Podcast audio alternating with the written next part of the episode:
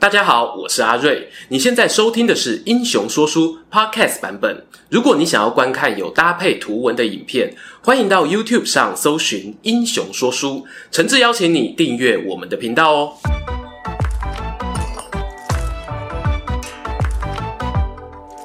Hello，英雄说书的观众朋友，你们好，我是说书人阿瑞，替大家带来精彩的英雄故事。又到了每月一次的台湾列传时间，今天呢要跟大家继续聊聊哦，年纪轻轻就误入歧途，被拐去复兴大明帝国的郑成功。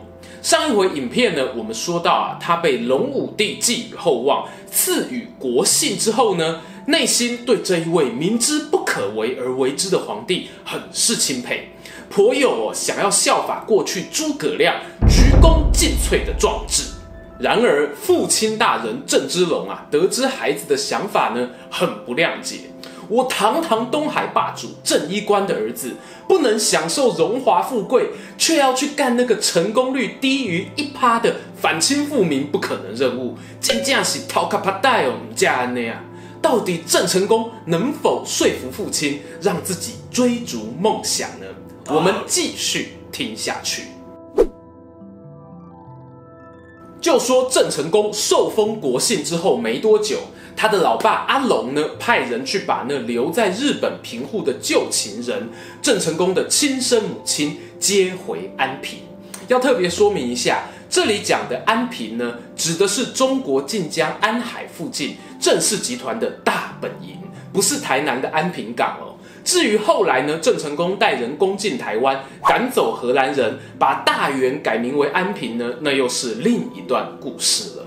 郑成功的生母呢，在史书上有写作田川氏，也有人呢说他姓翁，我猜哦，有可能是来到泉州之后啊才改的汉姓。还记得上一集我们提到，郑成功童年呢，从日本被带回中国，突然进入一个大家族中啊，发生了很多身心灵的不适应，包括呢思念妈妈偷哭的时候被大人讪笑。同样的状况会不会发生在田川小姐身上呢？讲坦白的，传统史书上不太可能记载这种家务事的细节。当年又没有靠北媳妇或者婚姻版可以让人发文抱怨，纯粹是我个人猜想。郑成功母子俩呢，应该是有一些共同的不愉快回忆，心情不美丽，身体就容易生病。公元一六四六年左右呢，唐王隆武帝收到郑成功的禀报，说妈妈生病了，他想要回安平探望母亲，聊表孝心。皇帝啊，听了激动地说。朕现在无依无靠，你怎么忍心抛下我一个人呢？郑成功啊，哭着回答：“我七岁离开妈妈，好不容易重逢，她却突然生病。我将来啊，报答陛下的日子还很长，但和母亲相处时日无多啊，盼您成全我的孝心。”看到这一对君臣哦，又哭又闹，你心里一定会想，这是在演哪一出哦？不就是个回家探亲吗？有没有这么不近人情啊？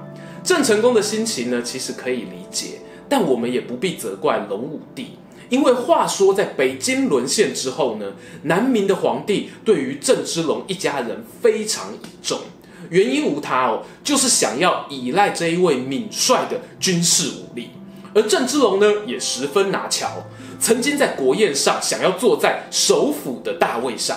后来呢，被兵部尚书黄道周抗议说啊，大明帝国传统啊，没有武职在文官之上，这才作罢。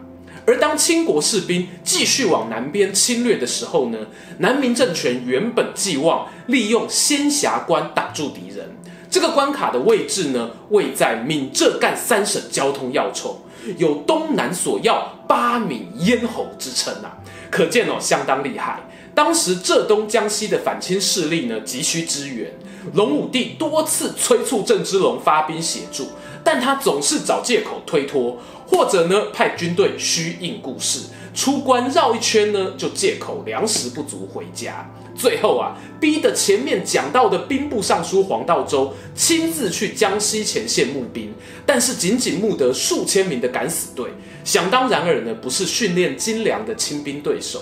这一位兵部尚书呢，也因此兵败被捕，在公元的一六四六年从容就义。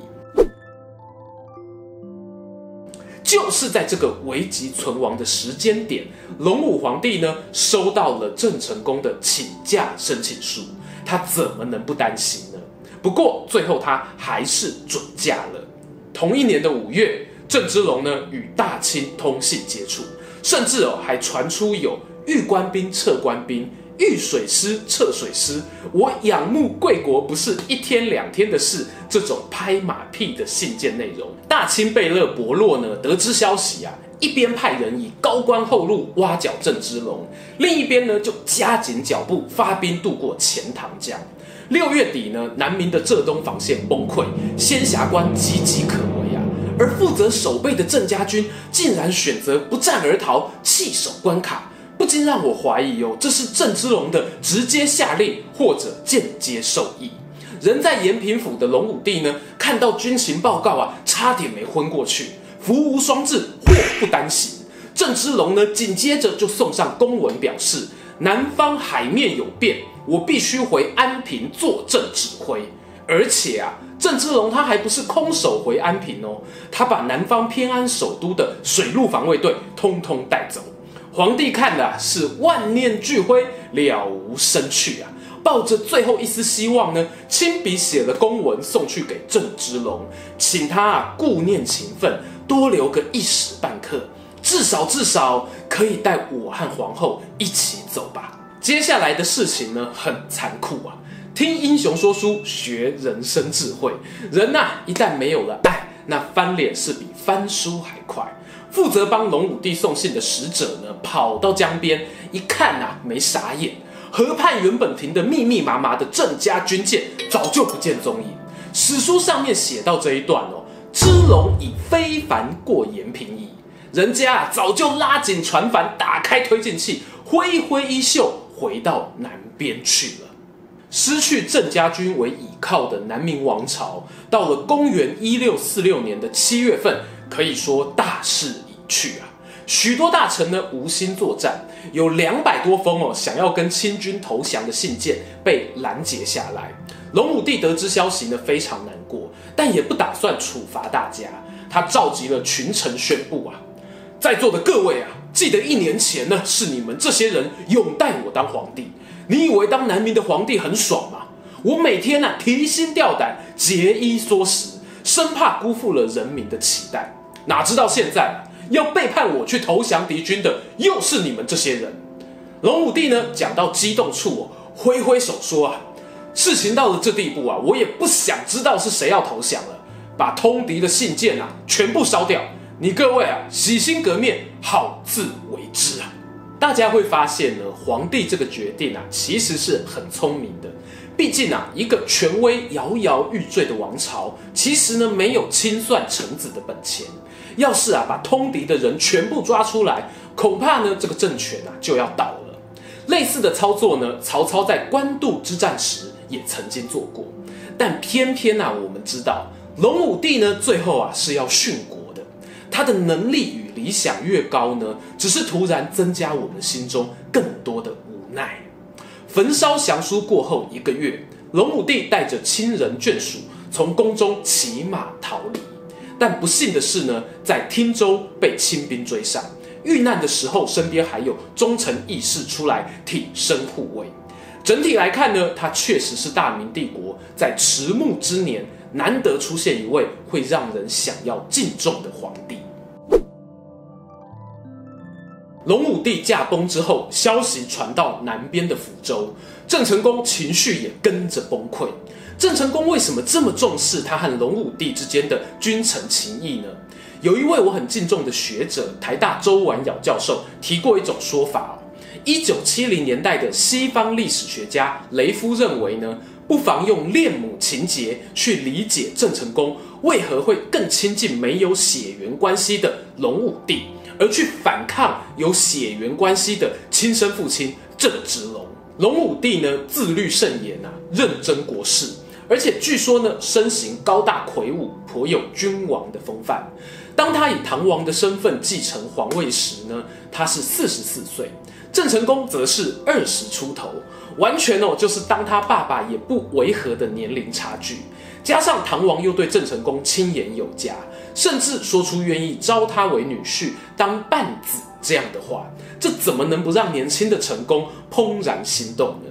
或许就是在这个时候，他内心隐隐约约把这个想要逆挽狂澜的皇帝当做自己精神上的父亲，而偏偏尴尬的是呢，这个精神老爸的过世又和他现实老爸的所作所为脱不了关系。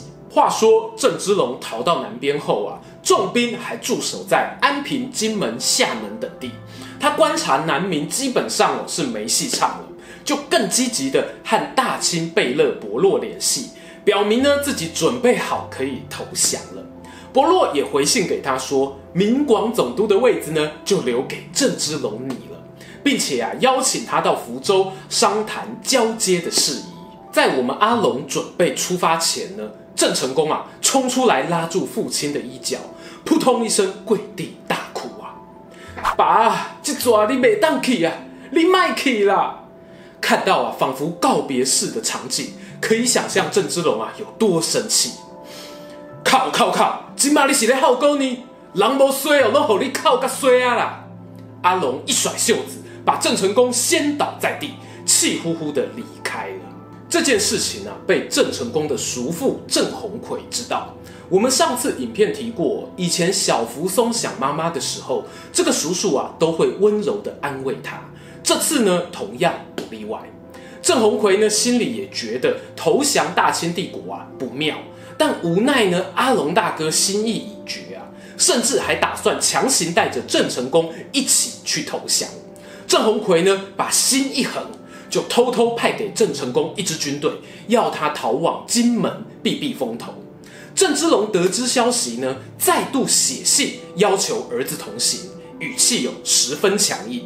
郑成功啊，一股牛脾气冲上来，嘴巴上不能认输啊，回信给老爸说：“我这世人啊，但啊知影做人老爸应该教囝忠孝节义，唔捌听过哦要求后生做一个背骨囡仔。万不依你发生着什么代志，免烦恼，我会帮你旁倒了。”郑成功这样强硬的态度呢，在他往后人生十几年里几乎没有变过。要说他坚决抗清，没错。但郑成功可能不愿意承认的是，这也是用行动在对抗那个让他心碎的真实父亲吧。后来呢，郑芝龙带领五百人前往福州与贝勒伯洛会面，正式召开记者会宣布投降大清。双方啊开了三天派对，结果半夜里呢，郑芝龙就被伯洛设计挟持北上，终其一生呢再也没有回到福建。同一个月，清军攻入了安平。郑芝龙原本以为自己投降，故乡的家眷哦应该不会有事。谁知道呢？清军仍然大肆劫掠，就连郑成功的亲生母亲田川氏都受辱自杀。短短几个月的时间呢，郑成功经历了隆武帝过世、郑芝龙投降、久别重逢的母亲惨死。他心里啊，应该有某一块区域是彻底崩塌，永远坏掉，没办法修复了。要知道啊，郑成功呢，从小是被栽培要当一个读书人，一直都是以儒生的形象出现在大家面前。这一天呢，他收到母亲死于非命的消息，成为压垮他的最后一根稻草。他抱着过去求学时穿的衣服，行尸走肉般的离开家门。走向祭祀至圣先师孔子的文庙广场，在广场上点起一把火，烧光了自己所有的儒服。熊熊火焰中呢，郑成功突然大声唱起歌来，似哭非哭。四周的亲戚呀、啊，没有人听过这样哀伤的旋律。也许呢，那是来自遥远的海另一头，平户岛家乡的歌曲吧。公元一六四六年十二月。郑成功集结了父亲与叔父郑鸿逵的部下，接起反清复明的大旗，自称招讨大将军忠孝伯罪臣。这一年呢，他二十三岁。就说郑成功起兵之后啊，虽然有鸿逵叔叔带领一些老部下帮忙，但一方面呢，因为他年纪很轻；另一方面呢，他过去哦又没有什么带兵打仗的经验。家族中呢，很多人都看不起他，特别是驻扎在厦门这个地方的郑采、郑莲堂兄弟。郑成功啊，就利用了对方瞧不起自己的疏忽，某一天趁着郑采带兵出门的时候，以迅雷不及掩耳的速度奇袭杀掉了郑莲，接收了厦门这个很重要的据点。郑成功得到根据地和堂兄弟的兵马后啊，有一些兴奋。碰巧呢，此时人在广西的南明永历皇帝下诏，命令他带兵前往。郑成功就命令另外一位叔叔。郑芝管防守厦门，自己带着军队从虎门出兵广东，要跟南明的军队会合。殊不知啊，这一次郑家军的行动呢，被大清掌握到了。福建巡抚呢，派了总兵马德公趁机袭击厦门，一击得手。怎么会这么容易呢？因为负责防守的郑芝管重现了当年仙霞关的情景，不战而逃。郑成功啊，人在前线。得知厦门告急的消息，大为震怒。一方面派人请金门的鸿逵叔叔带兵包抄，自己呢也从前线撤兵赶回。总兵马德公呢懂得见好就收的道理，听说郑家军主力部队要回来，也速速准备离开。然而呢，这个马再快啊，哪有船跑得快？郑鸿逵的船队先一步截断了清朝军队的去路。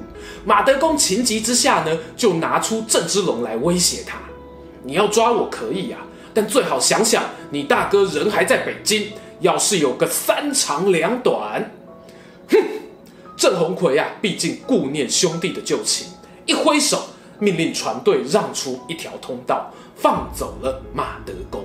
没多久呢，郑成功也气急败坏地赶回厦门。他听说了郑芝管不战而逃的事。还有郑鸿逵放走敌将的举动，脸上青一阵白一阵，想到自己作为郑氏集团的领导人，狠下心，大手一挥，命人把郑芝管推出去斩首，以正军法。但转头呢，看到郑鸿逵低头不发一语，往事啊，突然像台湾海峡的潮水涌上心头。郑成功叹了一口气，对他说：“阿奎叔，你回金门吧。”这辈子不要再让我看到了。其实历史上呢，郑成功执行军法是以严酷闻名的。他对待郑鸿逵呢，展现了非常少见的仁慈。何以儒者出身的郑成功带起兵来这么铁面无私呢？我猜想哦，某一部分也是想要保护他内心深处的那份挣扎与脆弱吧。经过这次厦门保卫战之后啊，郑成功树立起他的威望。距离他父亲被清廷逮捕短短四年的时间，他既能够发挥军事上面的才能，收拾了其他郑氏宗亲的兵马，军力呢来到了六万多人左右，是一股会让大清帝国感受到威胁的存在。而大清帝国呢，则在公元一六五二年到一六六零年间，陆续派出使者与郑成功谈判，谈什么事情呢？清国啊，想要招抚郑成功。但郑成功想要的呢，却是议和。更白话的讲呢，郑成功啊，想要维持他现在独立自主的现状，不受干涉。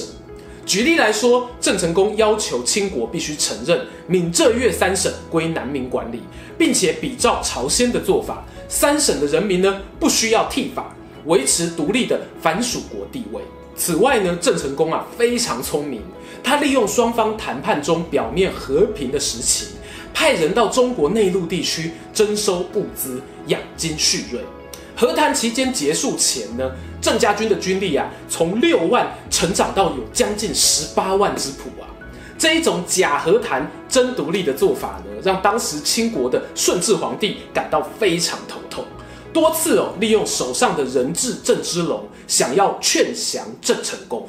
无奈呢，郑成功啊已经是铁了心造反到底。同时呢，也认清对方开出的条件并不可信。我们从郑家父子的书信中哦，可以看到，郑成功呢直问老爸：之前呐、啊，你说要投降的时候，对方各种花言巧语，保证加官进爵。到今天都几年了，别说答应你的明广总督了，就连放你回安平看家人都办不到。上面这一段打脸文字啊，可以说是让顺治皇帝颜面无光，也渐渐失去了耐性。公元一六五五年，郑芝龙呢就遭到禁锢，到了公元一六五七年呢，干脆直接把他流放到专门收容犯人的宁古塔，身躯哦还带上了铁链枷锁。曾经叱咤东海的霸主郑一关，竟然沦为北疆囚徒，此一时也，彼一时也啊！在这个 moment，这里时间，郑成功已经集气完毕。他透过外交手段争取到好几年的时间，让南明的势力呢得以在中国东南沿海喘息，重新凝聚起一波力量。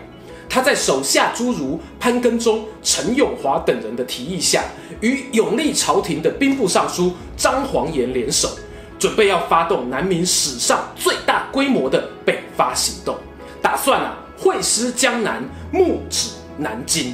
究竟郑成功的北伐能否收复大明失土，完成隆武帝未尽的遗愿呢？欲知详情如何，且听下回。喜欢今天的故事吗？英雄说书需要你的支持，让好故事被更多人听到。动动手指订阅我们频道，打开小铃铛，选择接收全部消息，这对创作者的帮助非常非常大。如果你还想要给我们更多鼓励，也可以扫描加入会员 QR code，用每个月一杯咖啡的钱赞助我们的内容创作。这里是英雄说书，我们下次再见，拜拜。